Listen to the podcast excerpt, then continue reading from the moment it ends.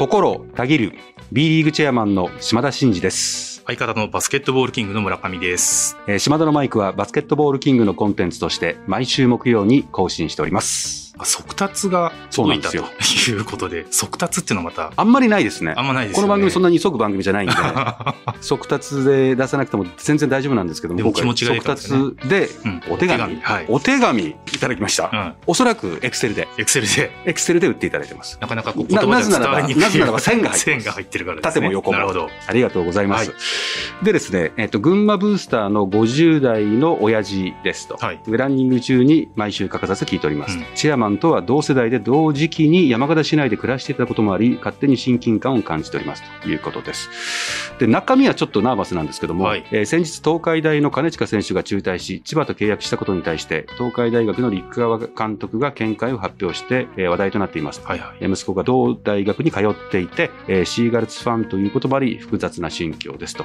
えー今何が起こっているのか、どう課題解決していくのか、チェアマンから直接お聞きしたいですということで、これさらっと来てますけどねそうなんですね。東海大学にお通いになってて、まあシーガルスのファンでもあると。まあ、ちょっとこれね、話的にはナーバスなんですけど、うんうんうんまあ、ただですね、タイムリーなんですけど、昨日ですね、はい。この大学バスケット関係者の方々と、まあ、本件も含めてですね、実は意見交換をしたんですよ。あそうはいなんですね。はい、私のノートでももうすでに発表してますけども、で、まあ、どう対処していくかっていうのは、これからこうお互いに議論していきましょうっていうことなんですけど、まあ、大事なことはコミュニケーション取っていくということと、いわゆる選手にとって、あ良いことは何なのかっていうことと、お迎え入れるクラブにとって良いことは何なのか。うんで、大学サイドもやっぱり高校の有望な選手を奨学金とか払って、はいまあ、スカウトして取ってきてて、大学としてこう、投資もしながら迎え入れてる中で、急にねうん、プロにピッてこう、移ってしまうと、いろんなものがまあ困るということもあるんで、まあ、それぞれの立場で思いがあるってことはよくわかってるので、ちょっと一つずつまあ整備をして、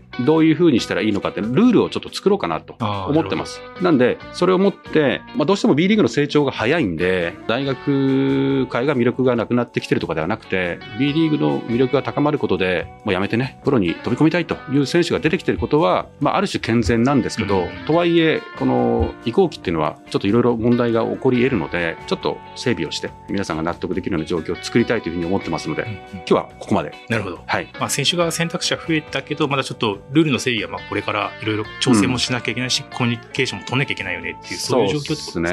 ね。まあまあ、なんとなくイメージはこうすれば解決できるなってイメージは昨日話して持ってるので、はいまあ、ただ B リーグだけの問題じゃなくて、日本バスケットボール協会 JBA のうん問題でもあるので、うんまあ一緒にちょっと議論していきますんで、はい。はい。ちょっとじゃあぜひまた進捗をまたこの番組でも必ずやりまはい、す。必ずやります。ていただければはなと思います。そして本編では、えーラジオ界の大先輩ともいえる、えー日本放送アナウンサーのうん東島えりさんをゲストにお招きして、い。うん。東島さんについて深掘りはもちろん、本日はまた師匠ですね。師匠として音もう師声匠と呼コンテンツ、びますから、これか二人目ですね。ら。はい。はい。音声コンテンツでの情報発信をテーマに、えーお話を伺っていきたいということで、えー東島さん本日よろしくお願いします。日本放送アナウンサー東島えりと申します。よろしくお願いいたします。よろしくお願いします。師匠、本当にこの入りがやっぱり違いますよね、プロはす。みません、勘弁してください。師匠は。このスーッと入る感じがね、やっぱプロだなって思いまこんすな。ことがあっていいんでしょうかと思いながら今日お邪魔しております。いや、よろしくお願いします。はい、よろしくお願いいたします。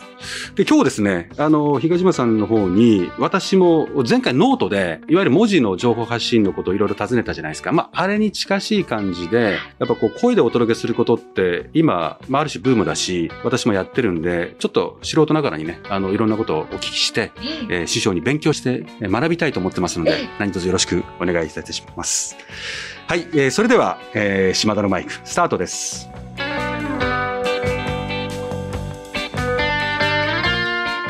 島田のマイク。この番組は B リーグライブ2022と全国ドライバー応援プロジェクトの提供でお送りします。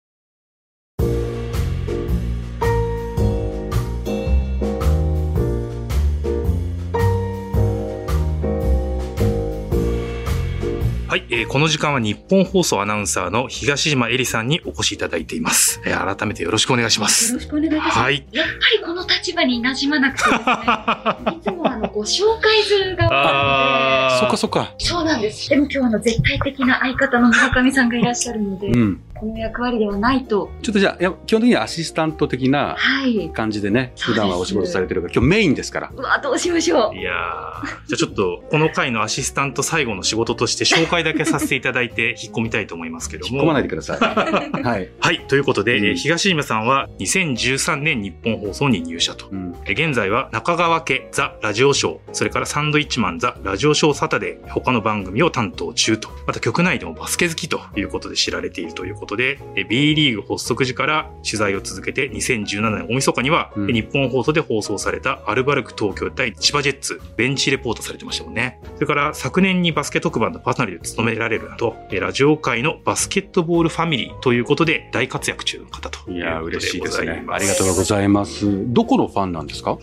バスケにはい夢中になったきっかけが、はい田中大輝選手で、地元ですからね。そうなんです。長崎西高校のはいはい1学年下の、のちょっと先輩風吹かせると後輩だったわけですね。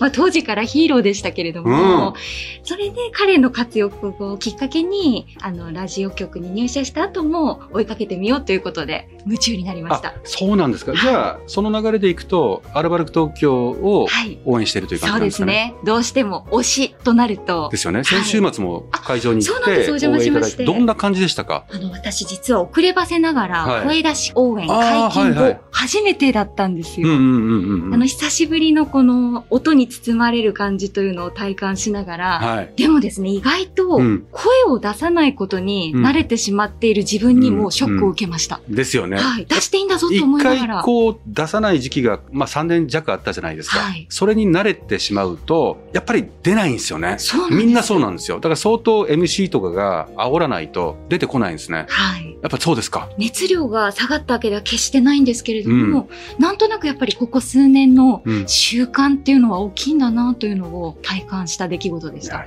東島さんでこういうことをおっしゃるから、やっぱ世の中、声がなかなかね、うん今ちょっとこう試合重ねるごとに少しずつ出始めてますけど、やっぱりね、すぐには出ないんですよ。うん。でこうずっとクラップで繋いできたんで、クラップと声の今ハイブリッドなんで、でもやっぱクラップが先行しちゃうんですね。うんで声がなかなか出てこない。うん。まあ、できれば声を先行していきたい。まあ、そっちに戻したいってことで今、うんまあ、マスクもね、本来であればしなくていいよっていう、自由でいいよって言っていいんですけど、まあ、声を出すときに、やっぱりまだ懸念されて、会場に行くこと自体やめようっていう人もいたりするもんですから、うん。マスクをして、まず声を出すことを優先しようというふうに今してて、ええ。やっとね、ちょっとずつ出始めたかなって感じですね。そうですね。はい。もちろんあの MC の方も、はい。選手の皆さんも、うん。こう煽るよううん。に声かけをしてくださる場面をね、何度もお見かけしたので、うん。同じ気持ちなんだろうなっていうのは分かりつつ、バスケットやられてたんですか？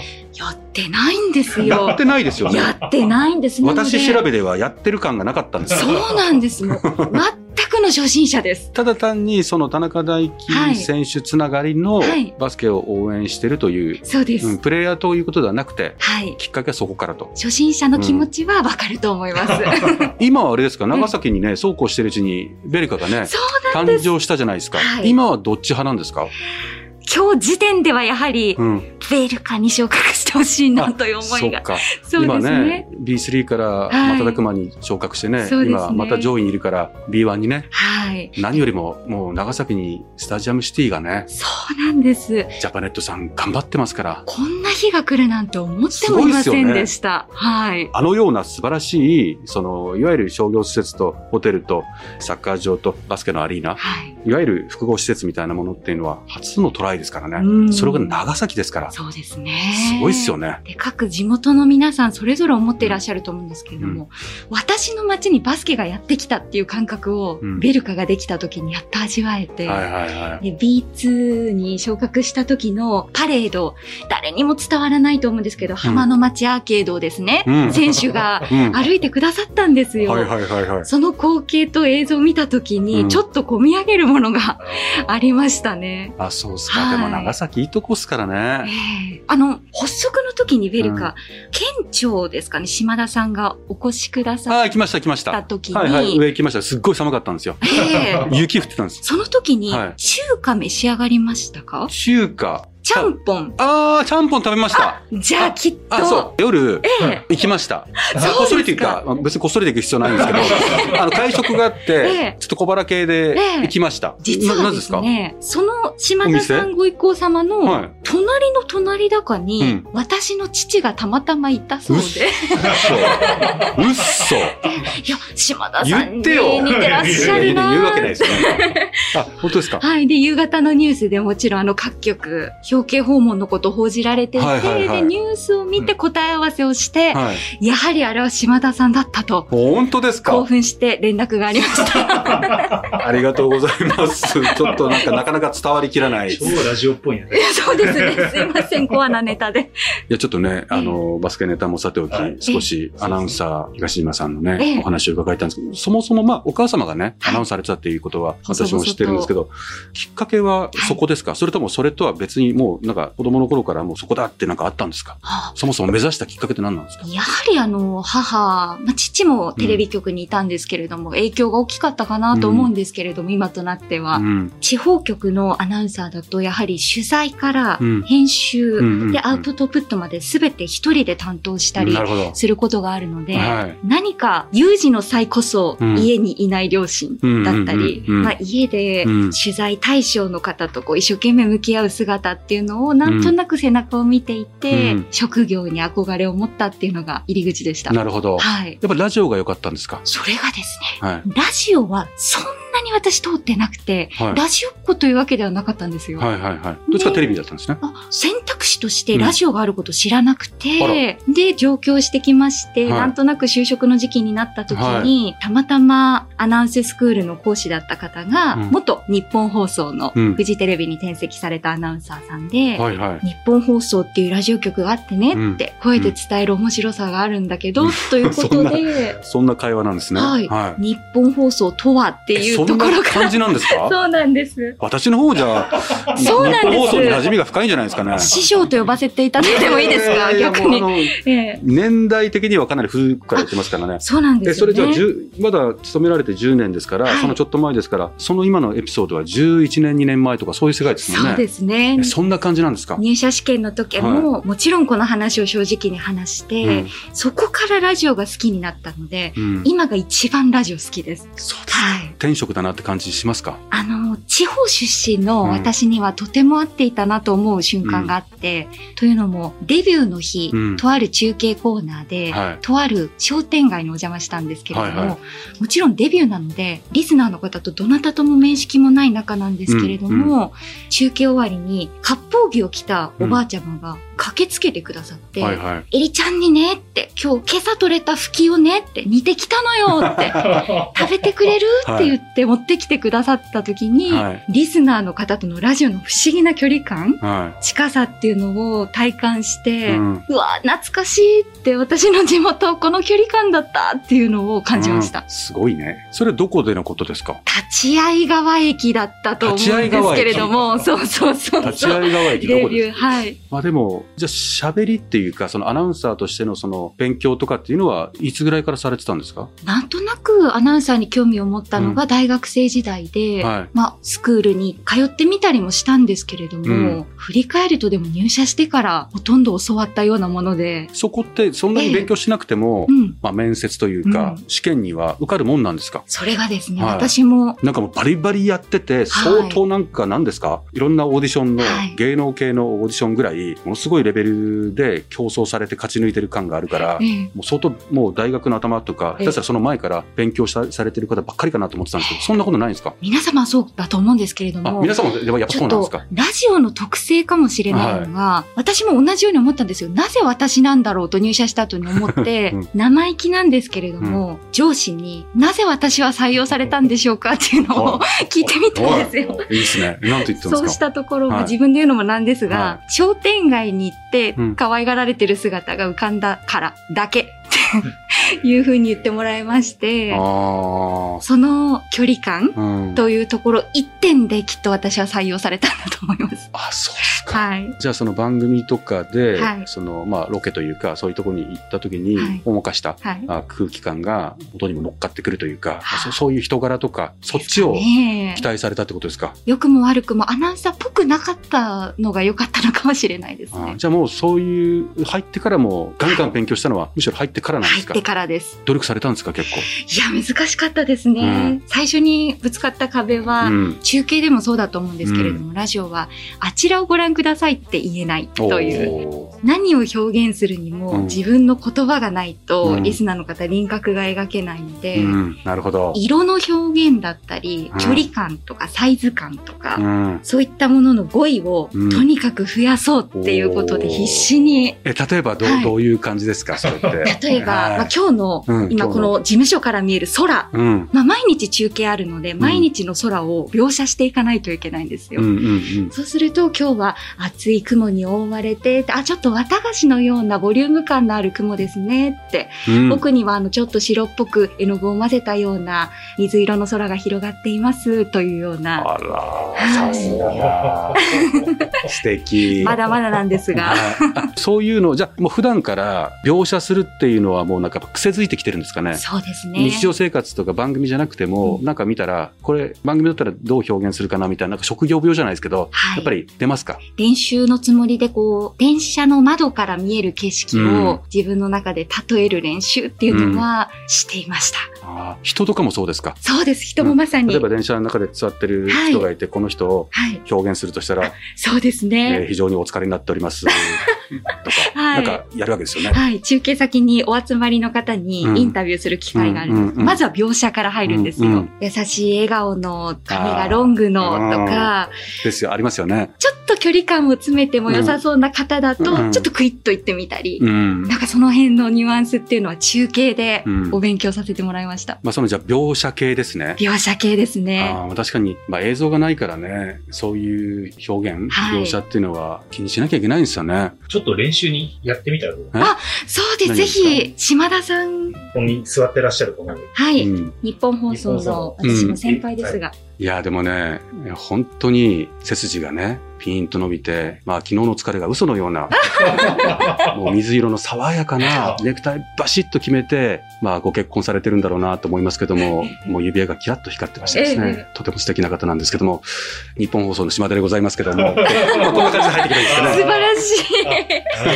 ええ大丈夫です。あの、昨日の疲れの下りも含めて。勝手に言うなって感じですよね。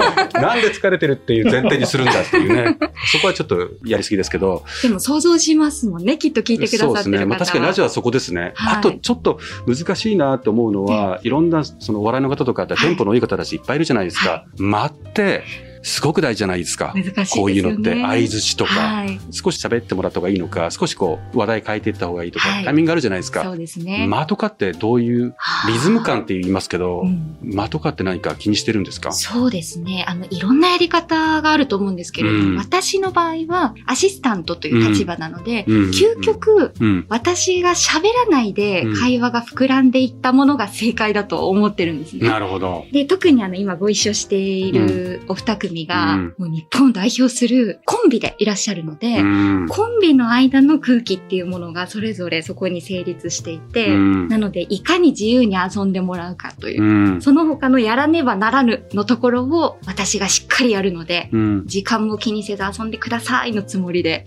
やっぱ気持ちよくはい喋ってもらう空気を作るって大事ですもんね。そうですね。彼らはプロ中のプロですからね。そうなんです。なので私がやっているつもりになってはいけなくてですね。うんそれもあの全部お二組がやってくださってるんですけど、うん実は。打ち合わせとかも一緒にされるんですか？打ち合わせという名の一応時間はあるんですけれども、合ってないようなもので。そりゃそうですよね。はい。もう自由にお話しされますもんね。そうです。今週元気にお過ごしでしたか？というような 雑談ですよね。うんはい。大変だなって思うのは何ですか？このラジオの番、お仕事をされてて、まあ、この話し手の仕事ってうん、うんうん本当大変だと思うんですけど。はい、うん今担当しているのは主にバラエティなので、うん楽しいこと、うん人と一緒にこう気持ちを上げていけることの方が多いんですけれど、うんまあそうじゃない場面、報道とかニュースも経験すると、うん人を傷つけないかっていうことへの恐怖感がものすごく膨らんだうん年次の頃がありました。うん何かこう自分が意図してないことで傷ついてる人がいるかもしれないっっていうことに気づいたときに、うんこううまく言葉が出なくなった時期があったんですけれども。なるほど。はい。なんかそういうことがあったんですか？あ例えば。その震災に関するうん取材を続続けていく中で、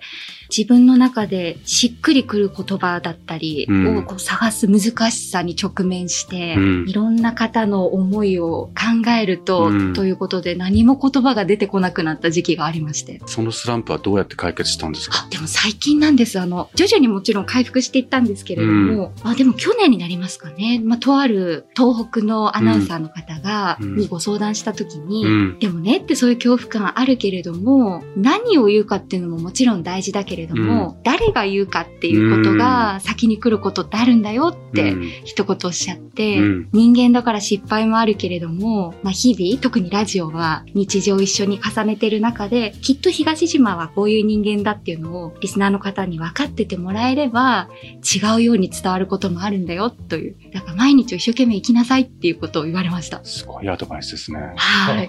深いですね。あでも確かにどう言うかっていう技術というか、はいテクニカルなところにあまりフォーカスしてしまうと、うん。少しね、迷うというか混乱しますけど、確かに何を言うかの前に、うん。まあ誰が言うかっていうのは、まあラジオだけじゃなくて会社のマネジメントとかねね。まあ人とのコミュニケーションのところでも聞いてきますから、まあそう考えるとやっぱ日頃の人となりというか、そうね。どう振る舞ってるかっていうのが、そういうところで聞いていくんでしょうね。リーダーっていうお立場だと、うん。まさにそのあたり意識されてるんじゃないですか？うーん、まあそうですね。まあもちろん意識はしますけど、そこまで感度は高くないですよね。まあ多少は立場っていうものがあるから、まあまあまた言ってるわっていうことで解釈されることもあるんで、まあでも、やっぱそういうことをいろいろ気にしてしまうような時っていうのはやっぱありましたよね。ありますよね、やっぱりうん。特に SNS とかがこういう時代じゃないですか。はいやっぱこう、こういう仕事やってると何かこう意思決定したり、リーグとしてこういうルールに変えるとか、こうするって言っても、そんなの意図、意味、意義みたいなものも含めて、全部が全部いちいち綺麗にこう皆さんに情報が届けられてるわけではないじゃないですか。そうするとまあ意図しないことも含めてわーってこうやっぱ出てくるんでも、どういうふうにこれ伝えたらいいのかなとかって迷うと、うまいことこう表現できないみたいなことっていうのは最初の頃ありましたね。このチェアマンになった最初の頃。でもそれも含めて、こういうポジションって、まあ、しょうがないよねっていうことと、まあ、いろんな受け取り方をする方がいるし、なんかあんまりそこに引っ張られても、なんか自分らしくもないし、気にしないでいこうみたいな感じになって、今はもう自由すぎますけどね。ええいやだからこそこの島田のマイクっていうのを島田さんが始められたことが、はい。結構私の中で衝撃で、あ、そうですか。チェアマンに直接意見を届けられる場があるってすごくないですか？村上さん。なんかいい意味でというかリスペクトを込めて近すぎるチェアマンというか、はい。ね、お顔が見えるチェアマンっていうのが新しい感じがしたんですが、いかがでしょう？村上さん。本領発揮。どうなんですかね。そのうち島田さんも商店街でちょっとね、煮物をもらえるぐらいのところまで到達すればいいなと思ってます。いや、でもね、そういう、あでもそそううかいう感じだったんですよ。前にこのポジションになる前に千葉ジェッツの社長だった時っていうのは、ファンと飲み会とかやってたんですよね。えー飲み会まそうで。。島田社長と語りましょうとか、語り、えー語らないととかって T シャツまで作って、えーサイン会付き飲み会とかえね、ーやってたんですよ。ファン差が過ぎますね。すごいですね。い居酒屋とか貸し切って40人ぐらいいて、私が2時間ずっと立って、みんなの質問を受け継ぐ。みんなは飲んでる。えー。飲んでて、順番に私になんか質問を言う。私は飲まず食わずに2時間経ってみんなに答え続けていく。みたいなことひたすらひたすら。えーまあ、そんなことやってましたね。ええはい。でもその時間を共有した皆さん特別でしょうね。いやー、そうですえね。えまあ、そういうことをやってたりして、はい。ちょっと、実は私の師匠である 東島さんとはい。一緒にね、ちょっと番組をさせていただくことになりました。おめでとうございます。私師匠ありがとうございます。こちらこそ念願でございます。なんとですね、はい。チャンピオンシップの特別番組としまして、うんチャンピオンシップ出場チームの選手の皆さんへのインタビューもあるというふうに伺っていますけれども。そうですね。まあ、短い時間ではあるんですけど、ええチャンピオンシップに臨む選手たち、まあ、意気込みとかね、はい。このシリーズは、まあ、こんなことやっちゃいますっていうかうん、ちょっとグイッと引き出してみたいなと思ってます。はい。今お顔変わりましたよね、チェアマンの顔。はい。ええプロの引き出し顔で。はい。はいやっぱ引き出さないとね、ちょっと普段の皆様がこう、インタビューを受けてるような感じではない、うん私ならではのですね、ぜひ、はい頑張りますんでいっていただければと頑張ります。思います。その特別番組の様子は、日本放送ポッドキャストステーションで楽しんでいただいて、あの、その様子を収収録したはい。8本の動画というのを、うんなんと B リーグ公式 YouTube チャンネルで公開しますので、こちらも合わせてご覧いただければと思います。ぜひよろしくお願いします。さあここでハーフタイムいや私実は野球実況が中心でバスケットボールのことはいまいち知らなかったんですねバスケットって得点リバウンドアシストと選手の指標になる数字ってありますよねどこを見ればいいのか。詳しくない私にも分かる指標が欲しいなと思っていた時に出会ったのがファンタジーポイント。多くの成績を数値化して個人の総合的な活躍度を示したものがファンタジーポイント。要はこの数字が高ければ高いほど活躍したってこと。これさえあればいや今日も素晴らしい活躍でしたね。なんていつもバスケを追いかけてるアナウンサー風に話ができちゃうでしょ。ファンタジーポイントきっかけで B リーグにも興味が湧いてきた。しついでにリーグ公認ファンタジースポーツの B リーグライブ2022も楽しんでみることになりました。え？じゃあもう立派な B リーグのファンじゃないかって？そう言っていただけるなんてファンタジーポイントのおかげですよ。さあ後半が始まります。各選手は活躍してくれるんでしょうか？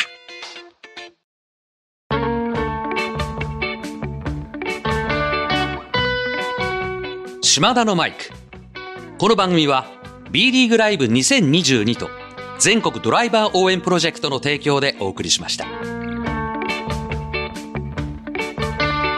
い、えー今日はありがとうございました。ありがとうございます。やっぱり描写とかね、ああいうの聞くとね、ちょっとこれから私もやります。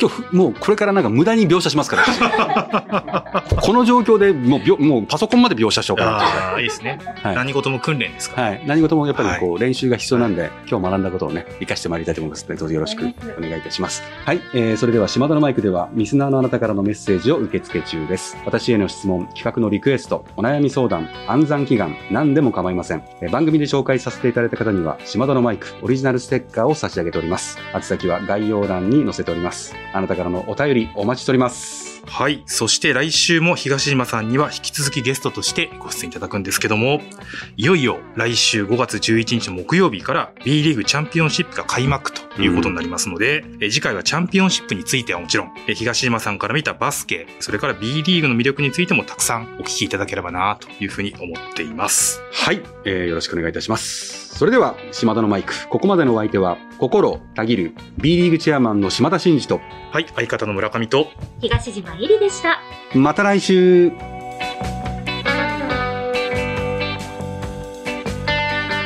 お聞きいただいたコンテンツは制作バスケットボールキング制作協力 B リーグ配信日本放送でお届けしました